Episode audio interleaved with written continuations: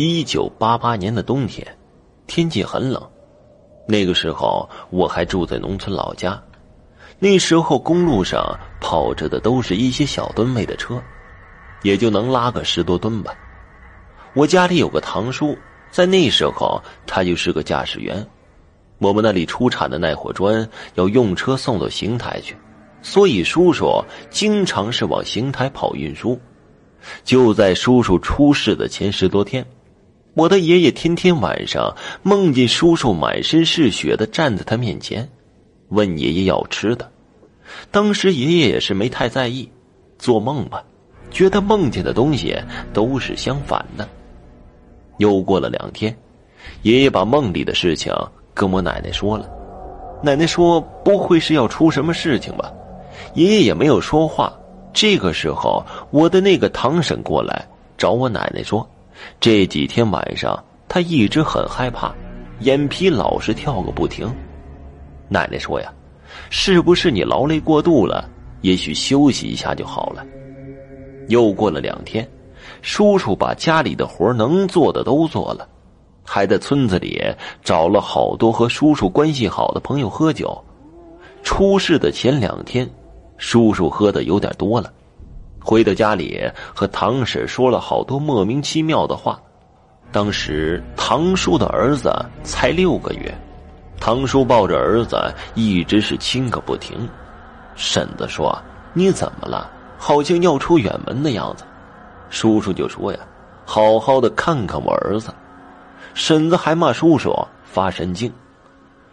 这出事的前天早上，叔叔开着车到厂子里面装好了砖。还回家又看了看他儿子，就走了。到了晚上，我们吃过晚饭之后，我一个人在屋子里面写作业。我们那农村的屋子顶上都是平的，上面还放着压房顶的石碾子。忽然，我就听到房顶上有人来来回回的走着，声音还很大。我就喊了我妈妈，我妈妈进到我的屋子里，问我怎么了。我说：“妈妈。”咱家房顶上有人，妈妈却说了：“现在都快十二点了，谁还在房顶上走啊？肯定是你听错了。”我说：“我没听错呀，真的有人走。”就在这个时候，这院子里传来了一声巨响，妈妈也听见了。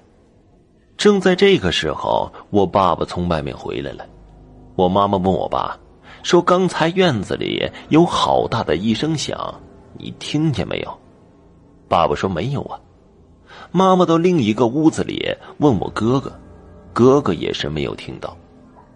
到了第二天早上，爸爸到厂子里面上班，厂长把我爸爸叫到办公室，说我叔叔今天早上在回来的路上，车子掉到沟里了，人也死了。爸爸回家之后，把这个消息告诉了我爷爷。爷爷听了之后说：“这是白发人送黑发人呢。”我堂婶哭的那是死去活来。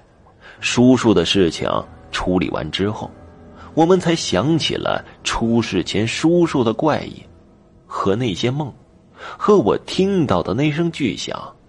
经历了这件事以后，我才明白，人要是出事故之前是有预兆的。